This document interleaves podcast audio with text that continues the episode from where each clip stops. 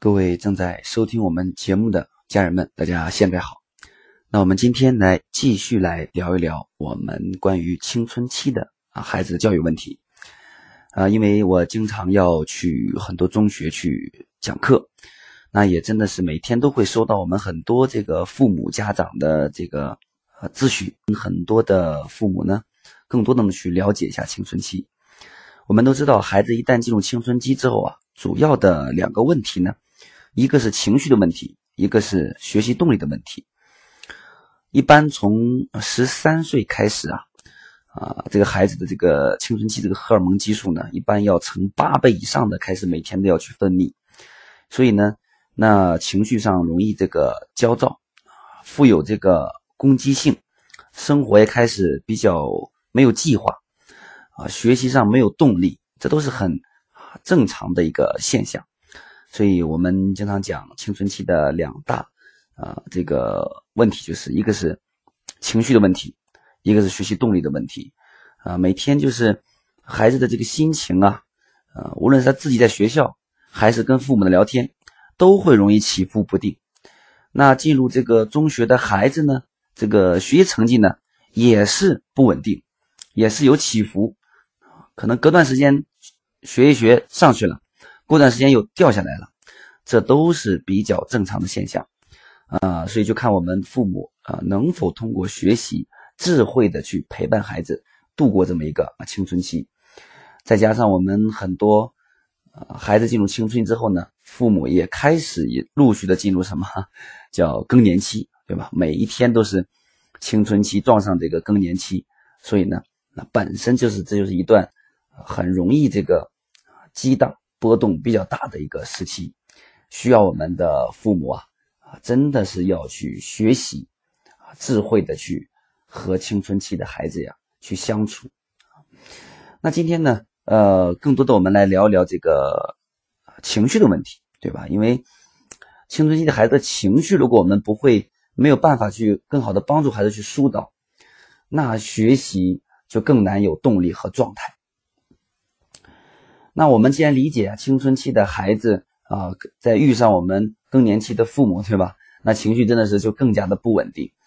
所以，呃，经常有父母去咨询我呀，说孩子不想上学了呀，然后家里面顶嘴呀，说什么反而还是对着干呀，啊，然后很多呃各个地方的父母呢，啊，因为我平常在石家庄讲课比较多，石家庄以外的很多地区的父母啊，都。都是带着孩子来石家庄来找我啊，因为他们这个听说我有 我可以让很多辍学的啊几呃停课几天的辍学一个月的两个月的啊半年的一年的甚至还有啊两年以上的都回去复学了，所以他们都会过来啊想办法让我去辅导一下孩子。那我想说的是啊，要解决孩子这个情绪的问题呢。啊，非常的重要。那情绪的问题，我们父母怎么来解决呢？就是首先要通过我们的这个亲子关系来解决，对吧？很多孩子在青春期里面的行为啊，他不是说不懂事，就是什么故意而为之。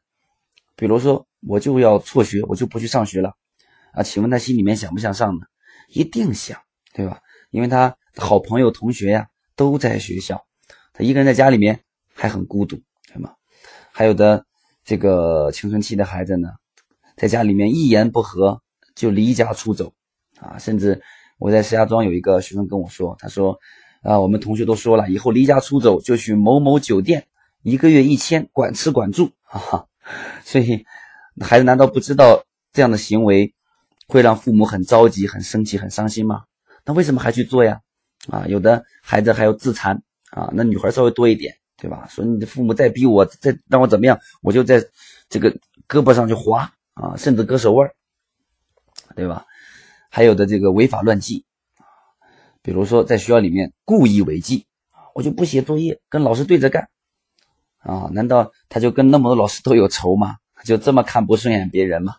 啊？甚至在社会上有加入不良团伙、违法的，他难道不懂得这是违法乱纪的行为吗？他都懂。那为什么还要去做呢？就是什么？就是有意而为之。为什么有意而为之呢？故意气谁啊？气父母。为什么要故意气父母呢？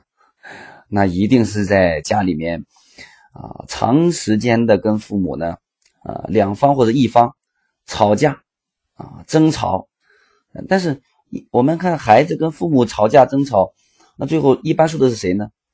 那我去很多学校讲课，一般父母都说输的是自己。那在这个相互吵架的过程当中啊，输的一定是孩子，因为什么？因为父母掌握着孩子的生存大权，就这一条啊，孩子很难赢过父母，对吧？比如说，比如说玩手机，骂一顿，训一顿，还要把手机没收了，还要断网，所以呢，啊，一般青春期的孩子呢，出现很多问题呀，都是都是这个为什么有这样情绪？辍学、离家出走、自残、违法乱纪，对吧？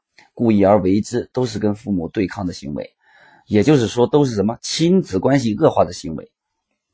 就像我们看新闻呢，为什么父一个父亲给爸爸儿子手机一扔，儿子跳楼了呀？好像在大前天吧，啊，在这个石家庄这个新乐啊，有一个中学呢，也有一个孩子跳楼了，对吧？那为什么会出现这样现象呢？一般的孩子，你给他摔个手机会跳了吗？不会。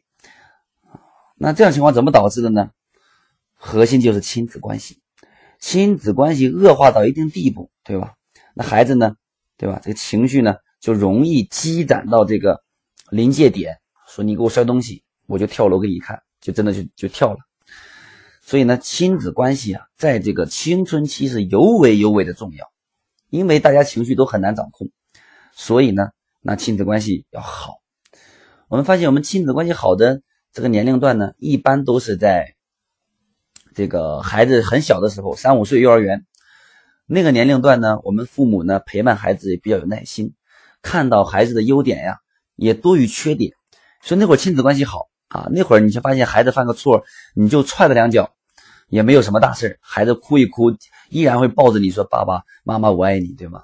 但为什么越长大越到青春期啊，一句话可能没有说对，可能唠叨多唠叨两两三句，孩子要摔门而出呢？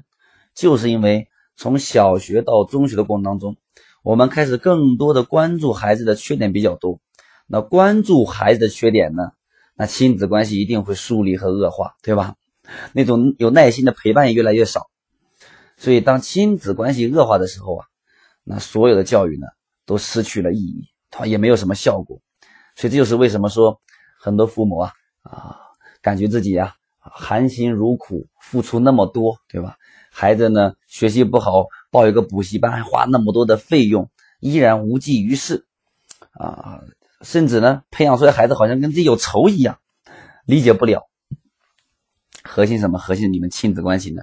啊，比较的糟糕，啊，所以那我辅导很多的学生的案例也是一样，所以孩子自己跟我说，他说我就是故意的，啊，为什么故意的呢？啊，不是跟父亲，就是跟母亲，就家里面怎么怎么样，所以都是故意而为之啊。包括我回想起我高中的这个啊这个问题少年这三年时间段，依然也是一样的啊。所以那这个亲子关系怎么来提升呢？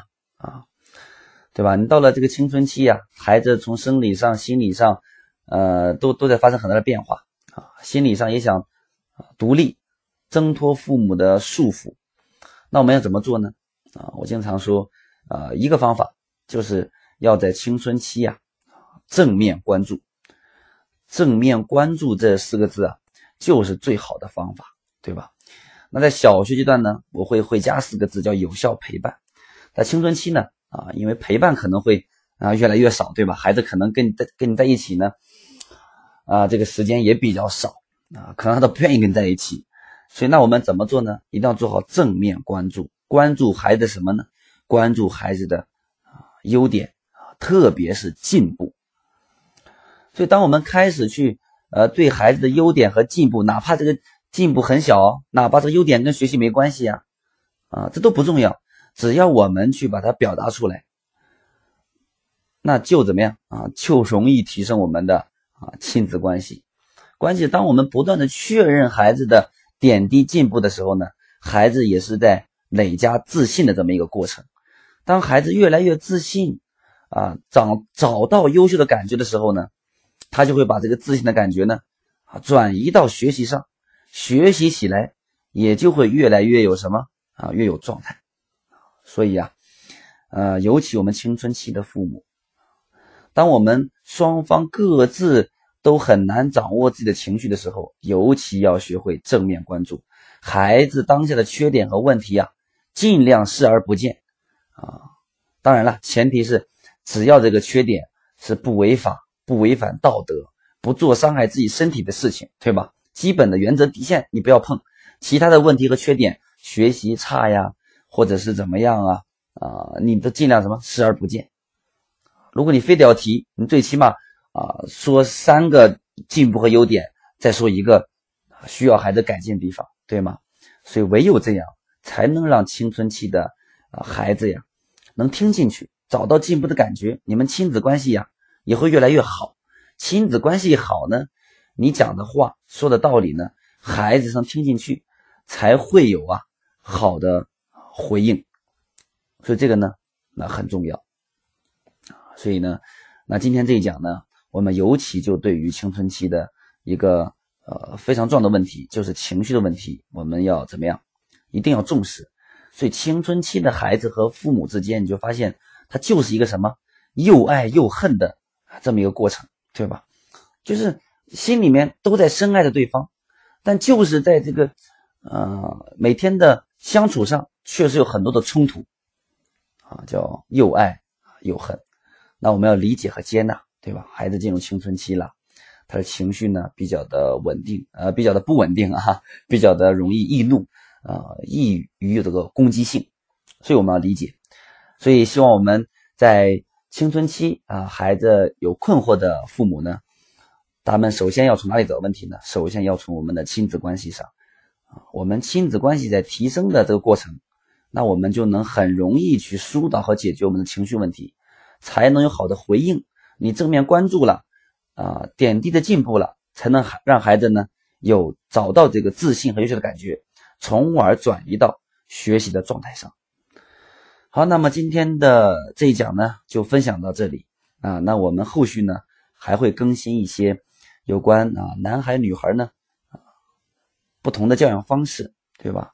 啊，或者是在青春期孩子的其他的问题上呢，我们也会有一些新的内容的补充和分享。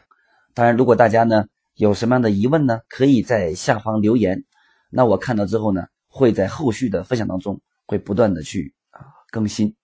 好，那么今天的分享呢就到这里啊，我们下一期节目再见。